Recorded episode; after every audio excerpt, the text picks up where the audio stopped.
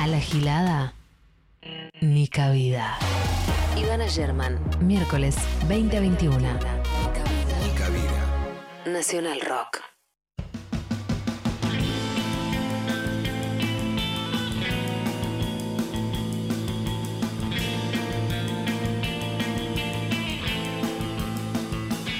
Esperate que estoy posteando un segundo que, que empieza. Si no, si no, ¿cómo se van a enterar las redes que empieza Nica Vida, viejo? Eh, bueno, bienvenides. Un nuevo miércoles. Como, como la verdad, todos los miércoles. Sarmientino es esto, directamente. ¿Es un mérito, Ivana, que vayas a laburar? No, no es un mérito. La verdad que no es un mérito. Pero, bueno, ya vamos a unos cuantos miércoles eh, sin, sin desbarranques, podríamos decir, en Nica Vida. El programa de hoy lo teníamos pensado como un poco en parrilla, hay como una serie de temas que con Lali al principio del año dijimos, che, bueno, estas 10 cosas hay que, hay que tocarlas. Eh, pero como que la actualidad nos cayó perfecto, la verdad. Eh, hoy el gobierno lanzó el plan de jubilaciones adelantadas para aquellos empleados que no lleguen a la edad jubilatoria, pero que sí reúnan los 30 años de aportes para que cobren el 80% de su jubilación hasta que alcancen la edad correspondiente. Este, esta propuesta de todas formas afecta más que nada a hombres, son 90% hombres porque estamos hablando precisamente de gente que reúne los 30 años de aportes, que no es lo más característico de eh, las feminidades, ¿verdad? Que como siempre hablamos y siempre conversamos por las tareas de cuidado, por los prejuicios de género, por el techo de cristal y el piso de barro y por todas las cosas de las que hablamos siempre, accedemos a trabajos bastante más precarios e informales. Entonces juntar los 30 años de aporte más la maternidad, más las licencias y demás, eh, juntar los 30 años de aportes es cada vez más difícil. Entonces esto más que nada va a abarcar a un universo de hombres. De todas formas, en este caso, eh, bienvenido sea. Otra noti que cayó esta semana que tiene que ver con esto que vamos a hablar ahora, que ya lo voy a explicitar, en otro orden de cosas completamente diferente. Es que aparecieron una- unas imágenes de Ricky Martin en el reality en el que trabaja, eh, con la cara medio pasada de hialurónico, como muy, muy inyectado, estaba medio infladote, medio Mickey Rourke, ¿no? Entonces se armó que cómo, que se arruinó la cara, que qué se hizo, que no sé qué. Primero que nada, buenos días. No, primero que nada, eh, cada uno se hace en su cuerpo lo que quiera. Eh, así que todo bien, si Ricky se quiere meter Botox hialurónico, transformarse en Fernando Burlando, va a seguir siendo el mejor hombre vivo. Igual para mí no se inyectó tanto, nomás se, se afeitó. ¿Y qué pasó? Envejeció. Tiene 50 años ya. Ricky Martin también envejece. Entonces me parece que tiene más que ver con eso, eso transformemos en la cara que con tanta inyección o ni hablar con que se haya hecho una, mm, eh, una cirugía de lo que fuera y demás. Em, pero de todas formas, no hay lugar para la vejez en, eh, en nuestro mundo, en términos generales, en el showbiz, eh, muy especialmente, ¿no? O sea, no es admitido a la gente eh, envejecer, muchísimo menos si sos mujer, por supuesto. O sea, si pongámosle que ahora Ricky Martin, el mejor hombre vivo, se, se puso unos, unos retoques a los 50 recién. ¿A qué edad empezamos las mujeres? O retoques o rellenos o cosas preventivas, pero a rolete. Yo vivo pensando en eso, por supuesto que a mí también me afecta eh, el paso del tiempo y la idea de que dentro de poco puedo llegar a estar vencida, vencida en cuanto a la fecha de caducidad, ¿no? A dejar de, ser útil, de deseada, em, atractiva, em, atractiva para, para el mercado laboral, que además, en mi caso puntual, en los medios. Entonces las mujeres como que mucho antes tenemos que empezar a meternos pichicatas, electrodo, láser, radiofrecuencia. No estoy exenta de todo esto, ¿eh? yo he gastado mis dineros también en tratamiento de algún tipo, poco, y cada vez que lo hago me agarra mucha bronca conmigo misma porque digo, eh, los tipos no están gastando estos miles de pesos y sobre todo este tiempo y sobre todo no están exponiendo su cuerpo a esta cuestión, a esta, cantidad de cosas porque tienen derecho a envejecer. Básicamente tienen derecho a envejecer, es algo que nosotras no. Eso en términos generales. La verdad que eh, a nadie en la sociedad actual le gusta la vejez. ¿No? A nadie.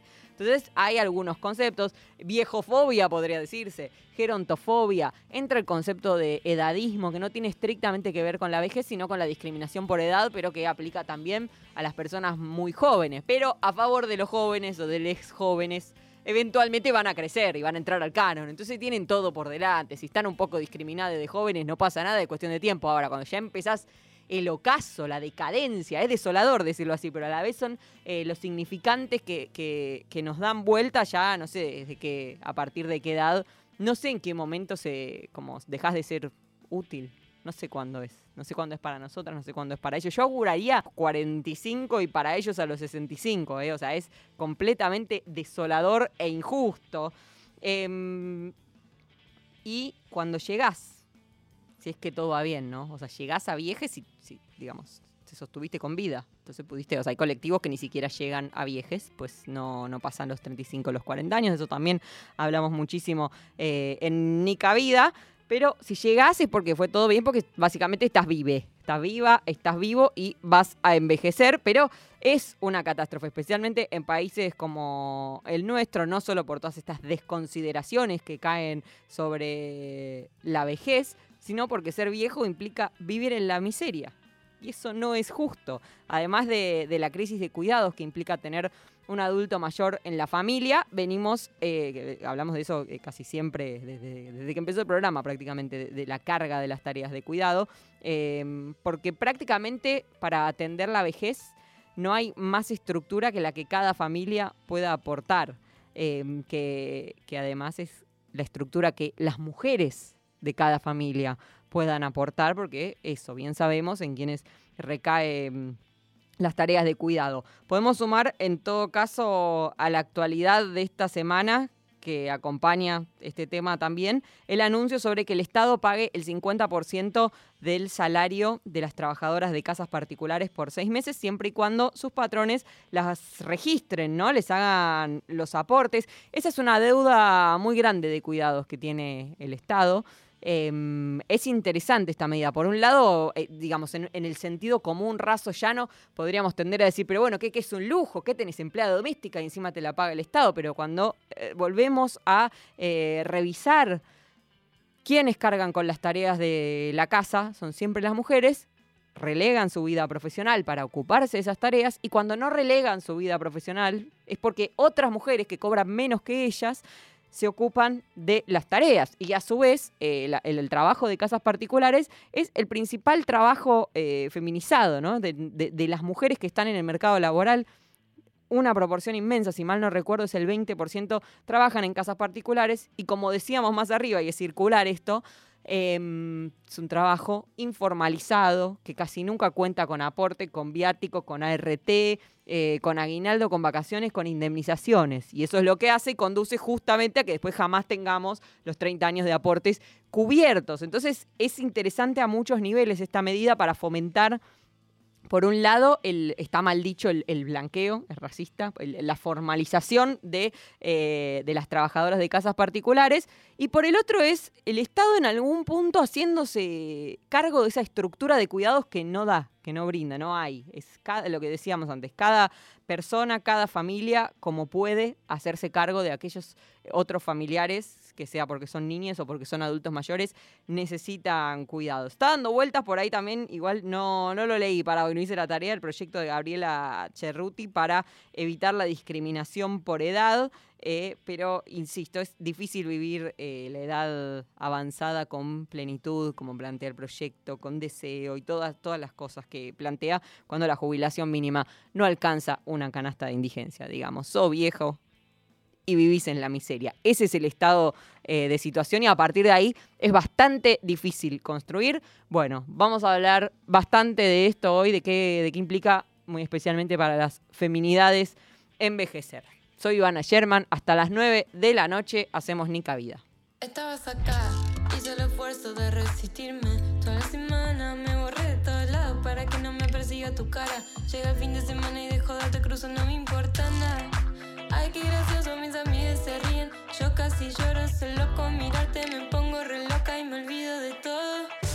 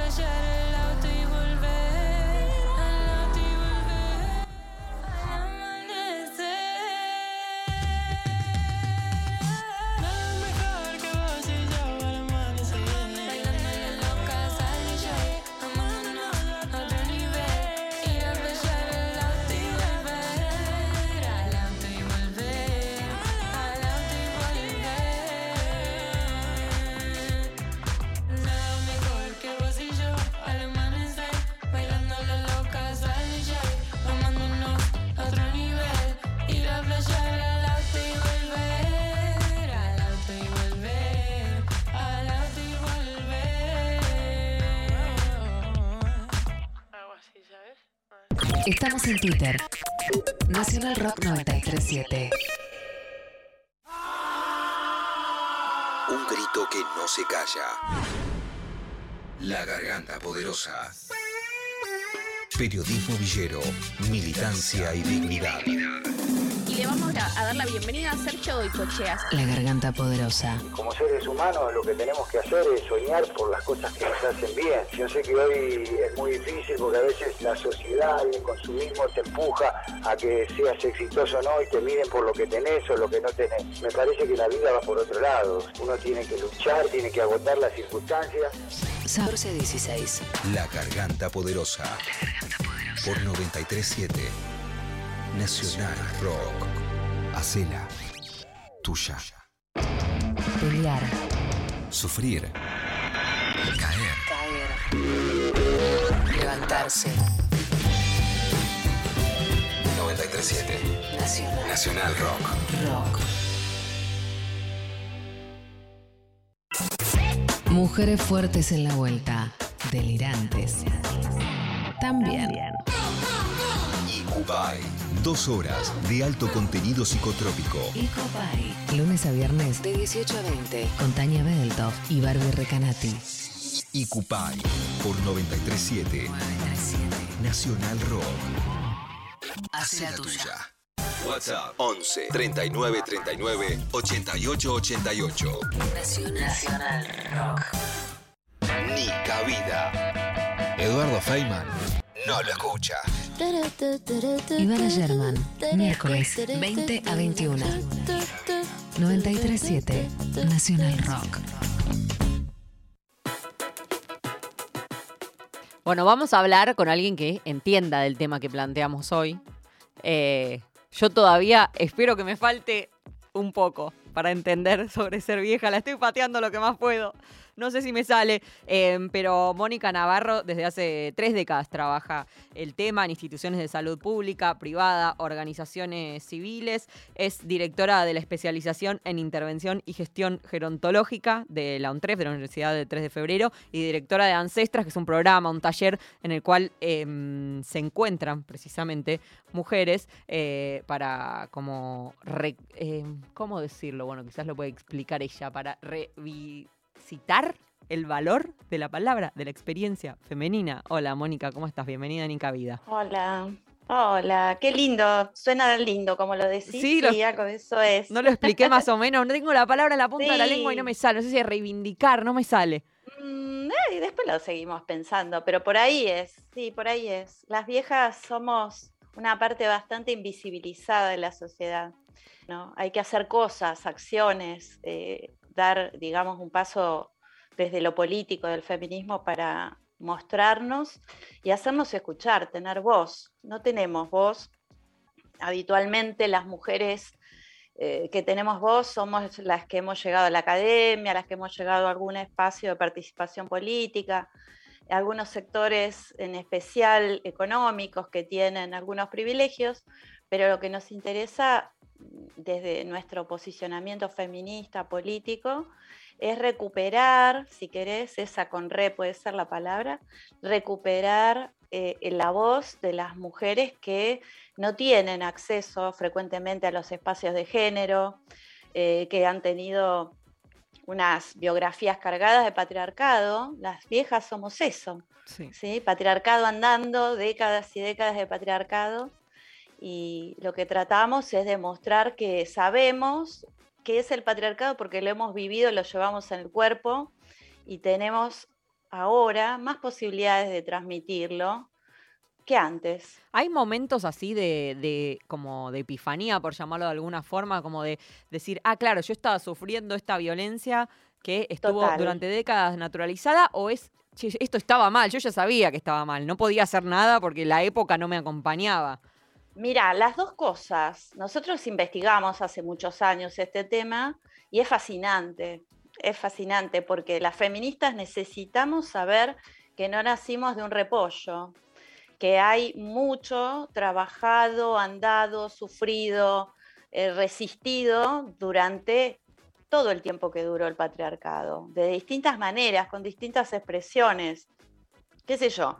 Hay muchas historiadoras que han investigado esto, desde Dora Barrancos, eh, Laura Cordero, eh, no me quiero olvidar porque son todas grosas, muy copadas, pero muchas que han estudiado cómo las revoluciones, las grandes revoluciones que han cambiado el mundo, había mujeres pidiendo lo que pedimos nosotras ahora, o cosas mucho más básicas todavía, por supuesto. Uno de mis, de mis eh, memes, pancartas preferidos, los días que, especialmente se dedican a la lucha, es el de esa señora bastante mayor en inglés que dice, I can't believe I still have to protest this shit. No, ya tengo que reclamar por esta mierda. Es, como, es una señora que evidentemente está hace 60 años yendo a marchas. Claro, pero ¿se acuerdan ustedes? Hay una imagen que yo guardé, la tengo en mi computadora, no sé quién sacó la foto, salió en los diarios. ¿Se acuerdan cuando eh, en la playa habían, eh, no sé si amenazado con meter las presas a unas chicas que estaban sin corpiño.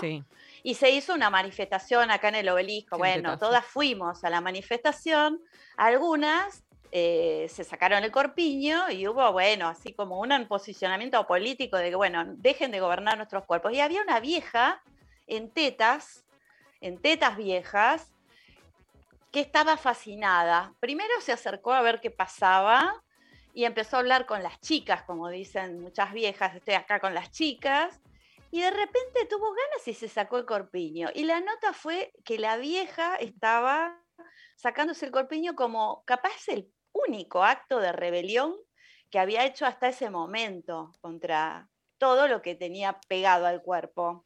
Bueno, De hecho, en lo que decías recién cuando empezábamos la nota acerca de, la invisibilización crónica de las adultas mayores, eh, tiene un correlato muy físico eso, ¿no? Como de ir tapándonos a medida que pasan, no sé, cada década nos tapamos un cachito, porque ya si se te ve lo que se llama el salero, ya mejor hay que usar una remerita con manga. Las canas hay que taparla, la panza que no se vea, ni hablar ir a un tetazo. Es como, es una invisibilización que tiene un correlato real, ¿no? En el cuerpo. Sí, tendríamos que hacer un día un tetazo de viejas y inundar las calles con eso. Eh, vos sabés que mm, eh, a mí me gusta pensar eso como los dibujos de Kino. Eh, viste que él a veces para, para, mostrar algo conceptualmente muy fuerte de negación, de, de, estar afuera, lo que hace es hacer los trazos más finos, casi invisibles, como si fueran como queda calcado, vos no sos de la época de calcar, no, pero digamos como un trazo, como un trazo invisible, es decir, como que vamos perdiendo sustancia, pero en realidad lo que va perdiendo es el ojo del resto de la sociedad, la capacidad de vernos, porque nos pone como parte del, del fondo, viste que vos podés hacer figura a fondo, bueno, empezás a hacer fondo. Y esto en realidad, el mensaje de, desde todos los espacios que ocupo, tiene que ver con lo mismo todes, todes, si no se mueren antes, van a ser viejes. Entonces, hay que ser absurdo para negar algo que es irreversible, digamos, ¿no? La potencia que le ponemos a la lucha feminista y antiviejista es esta, de, vos serías tan idiota de, de negarte existencia a vos mismo en el futuro. Bueno, sí, hay, eh, hay, una parte que para mí es un poco propia de la juventud, que sí es lindo y casi romántico, de, o sea, un que igual ese viejismo a veces es tener 20 y decir, ay, estos fracasados de 30, y es como, para, vas a tener 30 en 6 años. Pero digamos, algo de rebelarse contra, contra las generaciones anteriores, contra lo establecido, a mí me parece lindo, reírte un poco de, los viejos que, no em. están en la, en la pomada, en la onda que estás vos, me parece bien. El tema es decir... No, pues digo, todos lo hicimos y yo misma ahora que empiezo a ya no estar en, la onda más reciente, digo, y, se ríen, yo, viste, digo, ah, sí, arre. Y es como, sos patética, está bien. Está bien, que se rían de mí. Yo me río, me río mucho de, mí misma y de esas cosas, pero lo que hay que entender es todo lo que está atrás de eso. Digamos, detrás de ese humor, acabo de escuchar varios minutos en un programa hablando de viejas de mierda. Y digo, ¿cómo puede ser que la gente se apropie de, de, esas formas de describir a otro Claro, lo puede hacer porque él se siente joven, porque se siente en otro lugar, digamos, ¿no? en realidad es patriarcal eh, la forma de ver eso, porque el patriarcal capitalismo lo que hicieron fue tunear a la sociedad para ver, para que nos veamos diferentes. Digamos, la, cuestión es muy estructural. Ese modelo hegemónico de, de joven, bello, blanco, eh, clase media, eh, joven, es un, algo, alguien que no existe, todo eso junto, no existe y si existe, ponele que existe en algunas personas, es efímero. Entonces, estamos sometidos a una, a una torturante eh, estética vinculada a algo efímero y que en realidad eh, tiene una base económica. A ver, eso me interesa. Justamente, claro, es súper interesante que leer a Federici con todas estas cuestiones, porque eh, la base económica es que el sujeto joven es el sujeto paradigma de la producción capitalista, ¿sí? Es el, el modelo sobre el cual está centrado el consumo, la producción. Las mujeres desde el principio del capitalismo estamos registradas en un orden subordinado y estamos registradas como cuerpos porque somos cuerpos reproductivos. Los varones están registrados desde una mirada que tiene que ver con, más allá de los cuerpos, con sus capacidades. Por eso ellos manejan lo público y tienen esa figura más a lo mental que a lo corporal. Entonces, en, esa, en ese sincretismo donde está eh, balanceado el orden de lo económico, de lo productivo, y está este orden de géneros que deja de lado el cuerpo de las mujeres más allá de la reproducción, imagínate vos que las mujeres se van volviendo menos atractivas en estos términos a medida que dejan la edad reproductiva. No es un chiste eso eso tiene que ver justamente con un sincretismo armado en base a ideas muy poderosas sobre las cuales está cimentado todo un modelo de poder y de conocimiento. Y sobre ese modelo la sociedad está reproduciendo permanentemente formas de ver al otro. Y de formas de ver las diferencias. La, como decís que la juventud es el objeto de ese consumo, se me ocurre que no es solamente el objeto, sino que es la mercancía también, porque precisamente nos venden una serie de cosas que nos hacen jóvenes más tiempo. Sí, bueno, porque justamente ahora, como el, proceso de envejecimiento mundial demográficamente está avanzando muy rápido, ¿sí? en el momento en que las personas viven más años porque hay condiciones sociales que mejoraron notoriamente a otros siglos atrás. No sabemos qué va a pasar con las proyecciones demográficas a partir de, la pandemia, por ejemplo. Pero sí podemos decir que con relación a varios siglos atrás ha, avanzado enormemente la capacidad de vivir muchos años en base a la protección social en gran parte, ¿sí? al trabajo asalariado, a las condiciones laborales, a los a la capacidad de acceder a la salud, a la educación. En base a todo eso, que no está garantizado para el futuro necesariamente, las poblaciones han podido eh, crecer en términos de población mayor. Ahora, eh, en esa idea de que las personas envejecen más, también hay un aumento de consumo de una población nueva.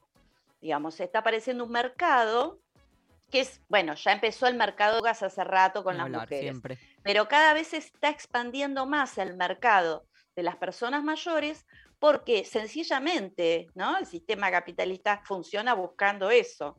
Y las personas mayores consumen algunas cosas, eh, no solamente cosas que tienen que ver con la estética, sino algunas cosas que tienen que ver con el mercado de la salud, que es muy grande, muy poderoso, que tiene la capacidad de mover muchísimo dinero, y vas a ver que poco a poco en otros países del norte global es más fácil encontrar el tema del turismo para viejos, eh, que mueve muchísimo dinero.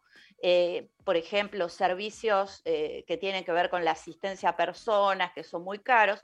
Nosotros acá en el sur global estamos tratando de a paliar la, crisis del cuidado, donde el, cuidado de personas mayores dependientes es un problema. Es un problema un poco lo que decías antes. Es, una cosa que a mí me obsesiona desde siempre, porque mi familia es, se va desapareciendo, ¿viste? Cada vez menos hijos, no queda. Entonces, cada vez que hay un adulto mayor envejeciendo, muriendo o lo que fuera, es una crisis familiar inenarrable, a veces dura años. Ay, que estoy muy marxista en este momento, pero todo tiene que ver con el capitalismo. Porque justamente la retracción de la familia, la cantidad de menos hijos, los cambios en los estilos de vida, han producido familias que están más desconectadas entre sí generacionalmente. Digo, en términos generales, ¿sí? eh, nosotros nos podemos decir que somos un país, una cultura que todavía tiene mucho sostén entre las generaciones en relación al cuidado.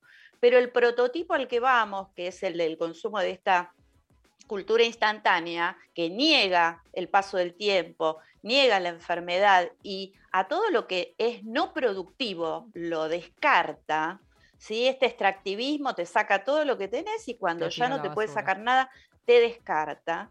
Bueno, en esos términos estamos pasando una crisis muy grande de cuidado en la medida en que también las luchas feministas nos centramos en despatriarcalizar el cuidado, porque el cuidado de las personas mayores estaba garantizado siempre que las mujeres no tuviéramos conciencia de que eso era un trabajo que no estaba pago ni estaba visibilizado y que el trabajo de cuidados nos sacaba de las posibilidades de emanciparnos, de tener propia autonomía económica. Todavía en Latinoamérica ese tema es gravísimo.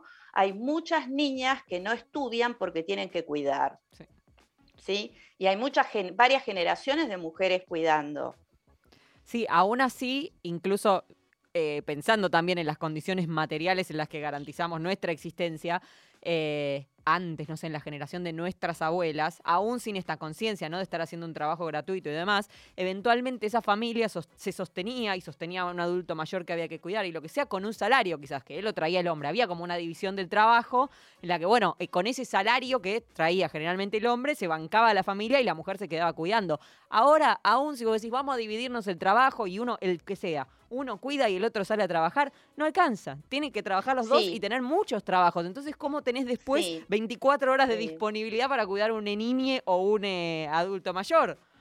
Sí, bueno, no te olvides de que se sumaron jornadas de trabajo a la jornada del trabajo doméstico que tuvieron nuestras abuelas, que tampoco hay que desmerecerlo, porque nuestras abuelas y bisabuelas realizaban tareas muy complejas. Digamos, no pensemos solo en lo urbano que es Buenos Aires ahora, mm. sino en la vida muchos años atrás, 50, 60, 100 años atrás, donde reproducir la vida cotidiana generaba muchas tareas más complejas. También es, esa una diferencia. Em, eh, ahora lo que cambió es el estilo de vida en forma grande y que las mujeres tenemos varias jornadas de trabajo superpuestas.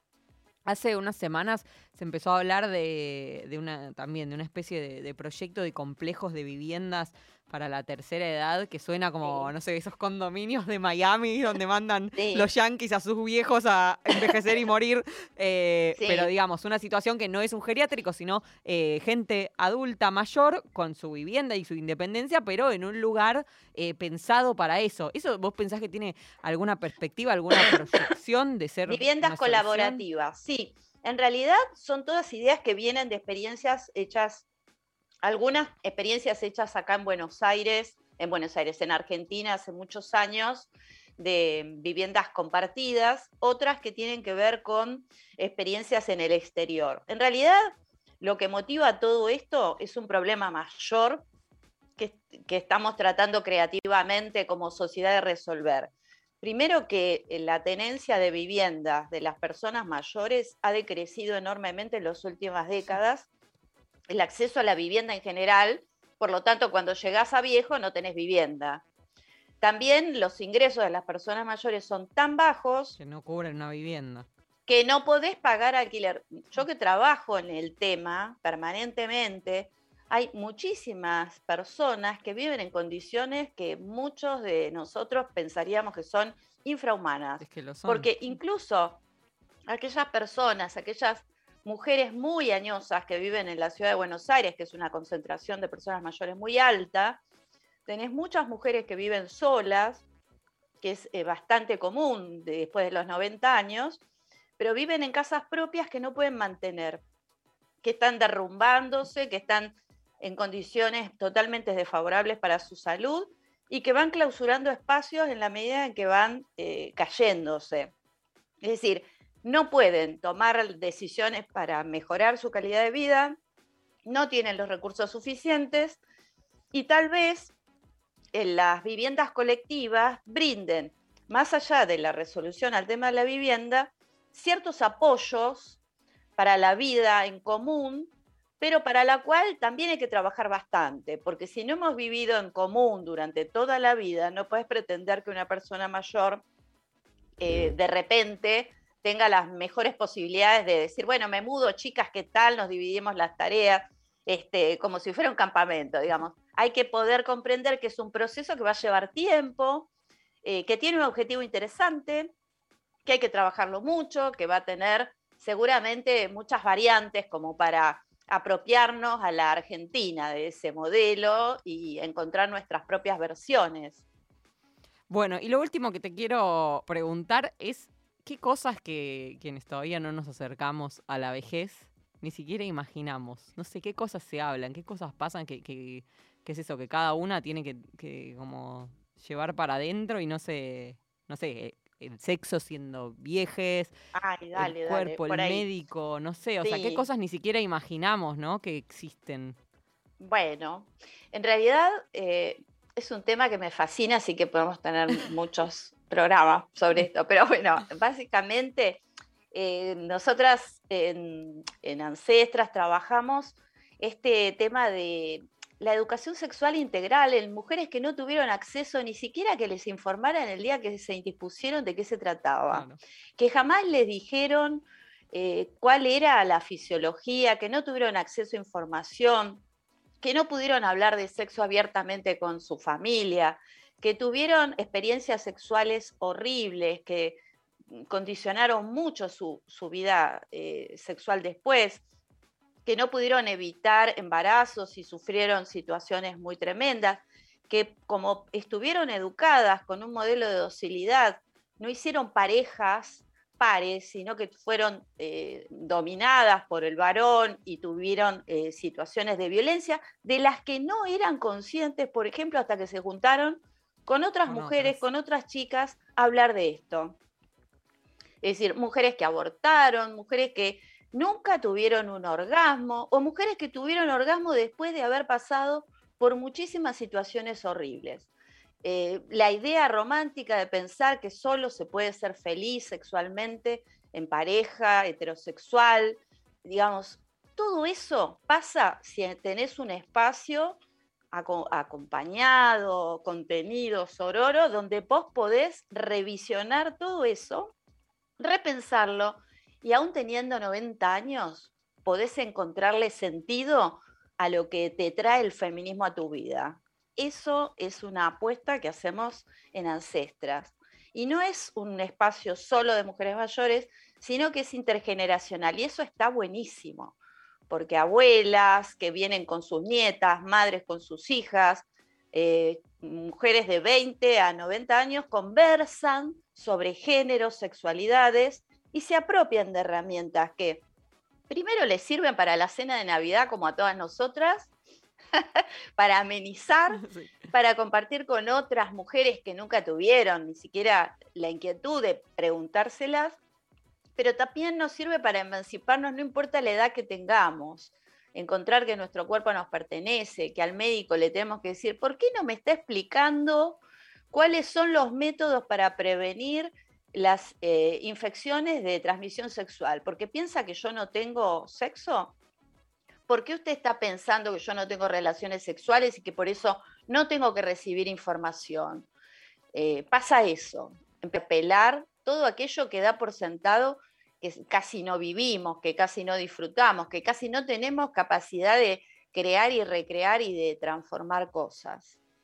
Bueno, Mónica, hermosa charla. Que quedamos, quedemos al habla. Ay, dale. Cualquier día. Bueno, dale. Un, beso enorme. Gracias por este rato. Beso enorme. Escuchen, el, el viernes es el Día Internacional de las Personas Mayores. Ah, que justo nos cayó el primero de octubre, así que estamos re bien con esta charla. Perfecto. El miércoles la rosqueamos en Spotify. Dale. El viernes, quiero decir. Bueno, un besote, Mónica, gracias. gracias. Era Mónica Navarro. A las 20.40 vamos a escuchar a Luana. No sale de mí.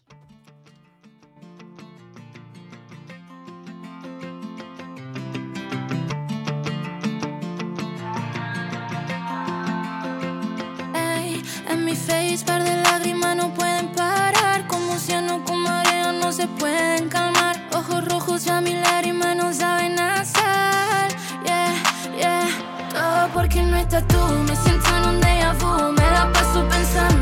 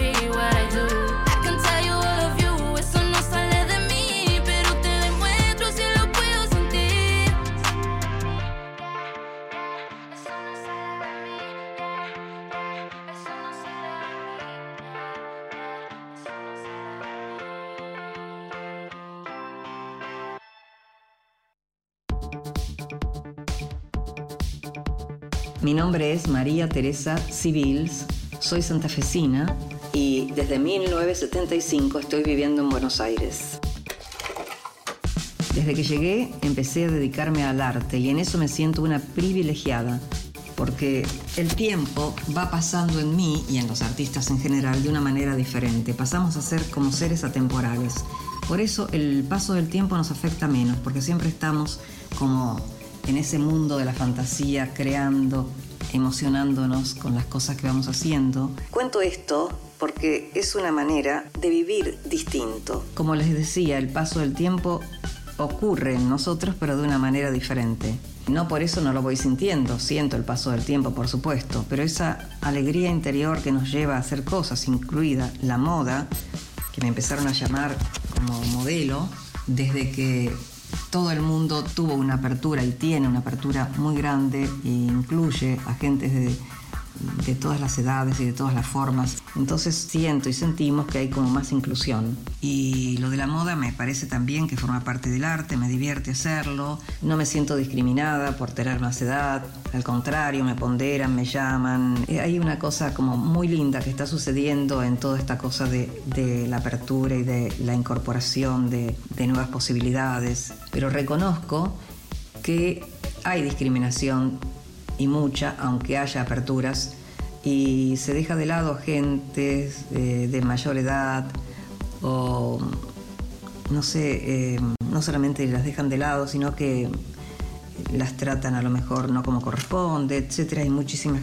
personas se sienten mal por eso, pero cada vez se está abriendo más la posibilidad de ser integradas en distintos rubros que antes no se hacía y me parece una maravilla. Así que viejismo, edadismo, esos temas no van mucho con lo que yo siento, pero sé que existe. La belleza está en todos lados, que podemos hacer las cosas en todas las edades, que eso forma parte de la vida y que todos llegaremos a esos lugares. Entonces, eh, cada vez más amor, más apertura, más integración. Me parece que así vamos a lograr un mundo mejor. Nica Vida por Nacional Rock.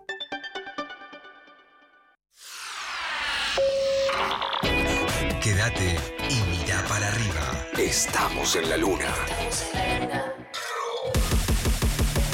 Frankie Landon, Grisel D'Angelo y Agustín Camisa. 21 a 24. Estamos en la luna. 937. Nacional Rock. Nica Vida. Miércoles hasta las 21 por Nacional Rock. Bueno, nos queda un ratito. Ayer fue mm, el día global, ¿no? De lucha por el, abor- el aborto legal. Vamos a hablar con nuestra compañera del área de géneros de Radio Nacional, con Danila Zayeg, para poder retomar el tema un poco y ver en qué estado de situación estamos. Ya la primera vez que esta fecha nos agarra con el aborto legal, lo cual es un buen dato. Hola, Danil, ¿cómo andas? ¿Cómo andas, Ivana? ¿Todo bien? Muy bien. Este año con más, con más felicidad se, se encaró esta fecha, ¿verdad? Por lo menos acá. Este año mucho más tranquila ya con el aborto ganado. Que como siempre hay que defender, hay que defender la conquista, hay que defender que, que la ley se, se cumpla, eh, que los abortos se hagan, que los médicos antiabortistas no se hagan los boludos, y hablo en masculino. En general son. No, ellos, no casualmente. Eh, efectivamente, ayer fue el día de la lucha por el aborto legal en América Latina. En términos de conquistas del movimiento feminista de la patria grande, la gran novedad es lo sucedido en Chile, que dio un paso importantísimo, clave, hacia la despenalización. Hablamos de despenalización, que no es no es el proyecto de ley no tiene las características del aborto legal, seguro y gratuito argentino. Hablamos de una despenalización, esto es que la señora o la persona gestante no vaya en cana por Se hacerse un aborto Es bastante eh, igual, después sobre de todo las te- 14 semanas. eh, pensar en Chile, que los avances que hizo los últimos años, o sea, eh, Chile tuvo dictadura, creo que fue el último país de, de la región Sí. en dejar de tener dictadura, tuvo hasta muy entrados, eh, hasta los no, ¿cuándo fue? ¿Cuándo terminó Pinochet? ¿80 y muchos o ya 90 y algo? Sí, sí, sí, creo que 89. Sí, creo que el 89. Em, y sabemos que es un país históricamente muy conservador, es un paso Sí. para celebrar, igual falta que la apruebe el Senado. Sí. Hasta el Eh, 90, perdón. Se aprobó ¿ves? Hasta ahí, el 90. Justeli, Pinochet. 75 a favor, 68 en contra, Sí. dos abstenciones. En dos semanas puede llegar a tener eh, media sanción y pasar al Senado. Igual lo que hay que decir es que esto es lo más lejos que ha llegado un proyecto de estas características en Chile. Por eso. Es un, par- un- un- realmente un paso eh, súper importante. Hay que decir que hay algunos avances en la región, sin embargo, esto, compañeras, es triste, pero hay que decirlo, el aborto eh, no es un derecho para la mayoría de las No. mujeres y personas gestantes en América Latina. Si te parece, repasamos un poquito eh, las regulaciones en, eh, en cada país. Dale. Países que cuentan con una política que permite el aborto en casos y condiciones específicas. En Bolivia, en caso de violación, incesto o cuando es una mujer eh, que tiene una algún tipo de discapacidad. En Colombia, violación, incesto o alteración fetal. En Ecuador, solo violación. Ahora vamos a hablar un poco de lo que, pas- lo que está pasando en Ecuador. Eh, en Perú, violación o riesgo de vida para la mujer. Después en Brasil, Guatemala, Panamá, Costa Rica, Paraguay y Venezuela. El aborto está Parece un prohibido. reggaetón esto, Dani. de golpe estamos con gente de zona. Estamos, estamos en América Latina. Eh, está prohibido salvo en los casos en que esté en riesgo la vida de la mujer y países donde sigue siendo totalmente prohibido el aborto, Salvador, Surinam, Nicaragua, República Dominicana, Haití y Honduras. El Salvador leí ayer que hubo mucha de esta información dando vueltas por- porque fue ayer la Sí. fecha. Eh, creo que hay 50 años de cárcel si abortas. Una demencia. eh, o sea, Sí. dudo que un asesinato a un humano consolidado tenga Sí. 50 años de pena. Sí, sí, porque la presencia de, de- de la iglesia en El Salvador es muy, es muy jede. Es una de las legislaciones más duras en el mundo en relación al aborto. Eh, tiene- hizo, hizo una reforma en los 90 que penalizó completamente el aborto.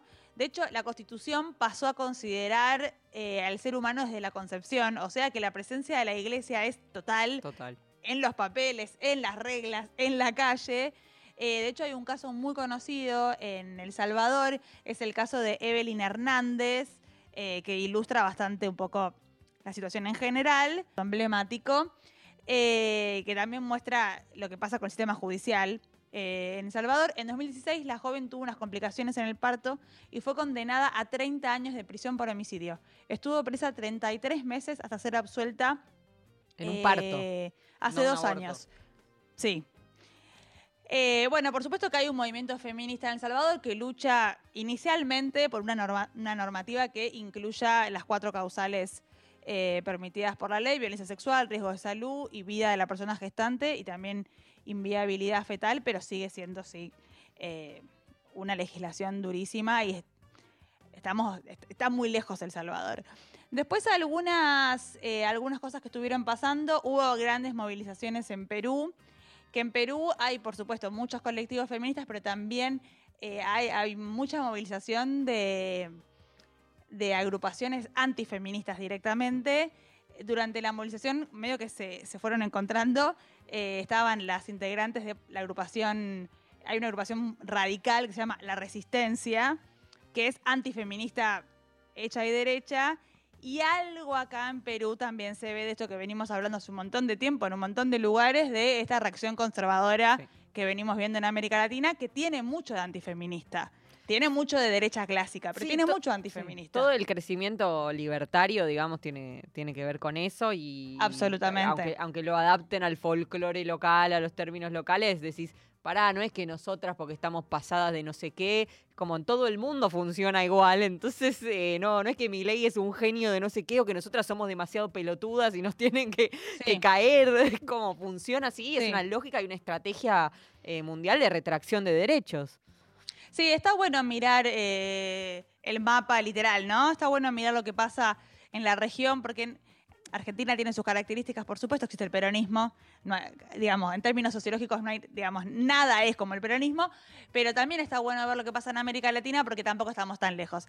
Después algunas otras novedades para comentar, en Ecuador hubo mucha movilización, mucha gente, etcétera.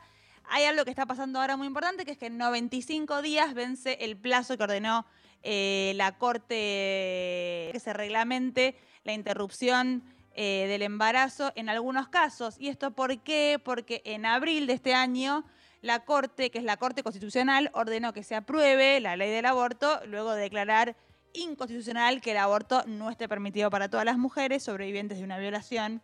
Antes de este pronunciamiento de la Corte, solo las mujeres que padecían algún tipo de discapacidad mental podían acceder a un aborto no punible. Desde ese fallo de la Corte, en Ecuador el aborto es legal cuando eh, se practica para salvar la vida de una mujer o en caso de una violación, pero es necesaria una ley que por supuesto lo normativice y fije pautas claras, procedimientos, cuestiones, ¿no? Como hacerlo en serio. Sí, bueno, similar caso, pero para, para mejor aún fue en México que hace poco justamente la Corte se, se pronunció Sí. y como que sí, lo legalizó de facto, sentó precedente.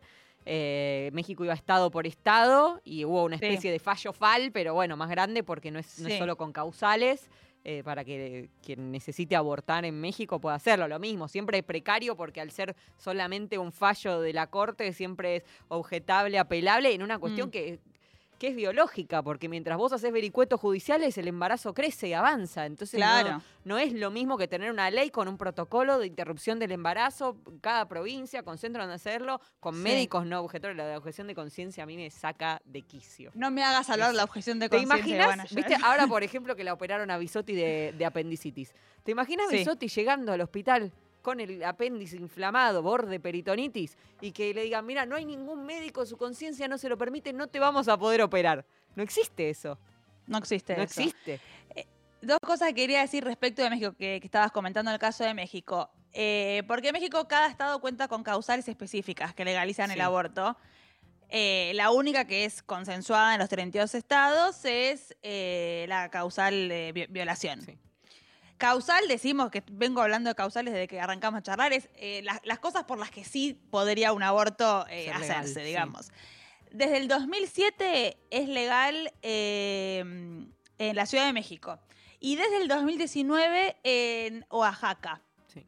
que lo abre también, eh, también a personas gestantes como es un poco más progre, Oaxaca. Pero después en el resto de los estados...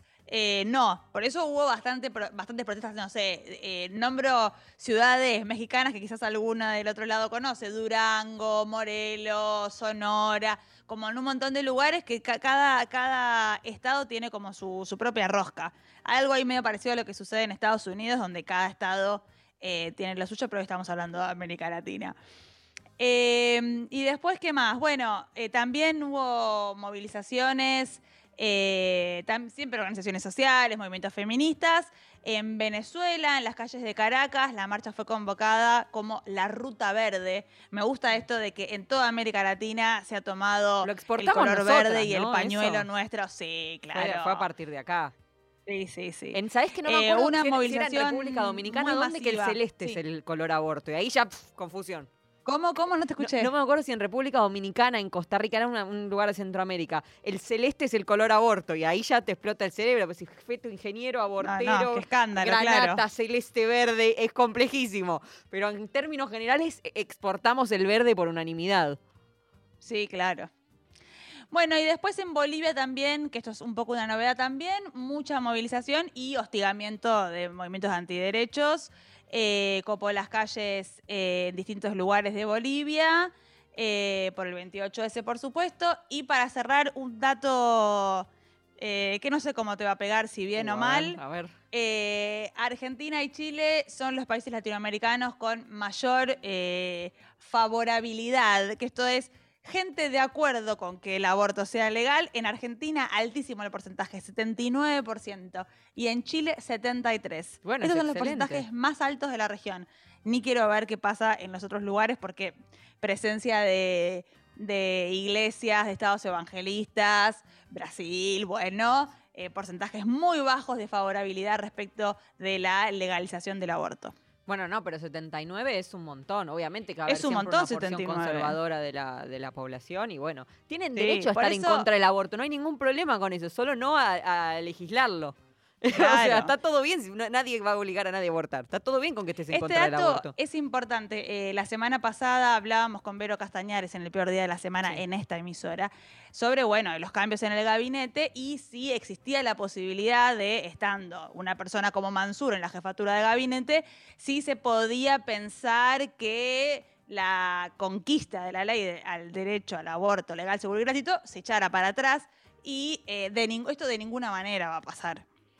No, no debería. La, no. la- la conquista ah, de, de esta ley, de este derecho, está muy firme. También quiero llevar tranquilidad, porque había mucha gente muy angustiada con este tema. Eh, no, tampoco Mansur legisla, pero bueno, no es que si sube, bueno, qué, qué buena noticia, qué sé yo. No, hoy, la noticia hoy nos es mandó a pésima. rezar, digamos. Eh, ¿no? La sucedió. noticia es pésima, pero la verdad que es una ley eh, que, que tiene una lucha enorme atrás, que se ganó en, eh, digamos, eh, por, Sí, sí, se debatió públicamente. con mucho apoyo, sí. digamos, ya está.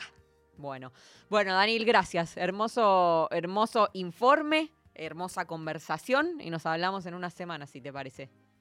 Cuando quieran, cuando quieran me llaman y charlamos. Un beso Besito enorme. para ustedes. Era Danila Zayek, compañera del área de géneros de Radio Nacional. Voy a saludar a Lali Rombolá, que produce este envío, a Horacio Prado, que lo pone en el aire. Ya volvió Jorge Escobar, de todas formas, a los controles, pero hasta recién Horacio. Hernán Espejo en la musicalización, Diego Rodríguez en la edición. Mi nombre es Ivana Sherman y el miércoles que viene a las 8 nos encontramos de nuevo para hacer Nica Vida. Nos vamos con Sara Eve, justo, México se llama este tema. Chau.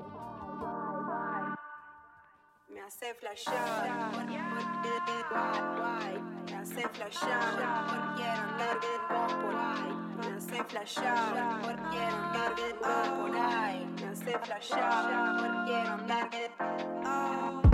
Me mando un video con la clava dominando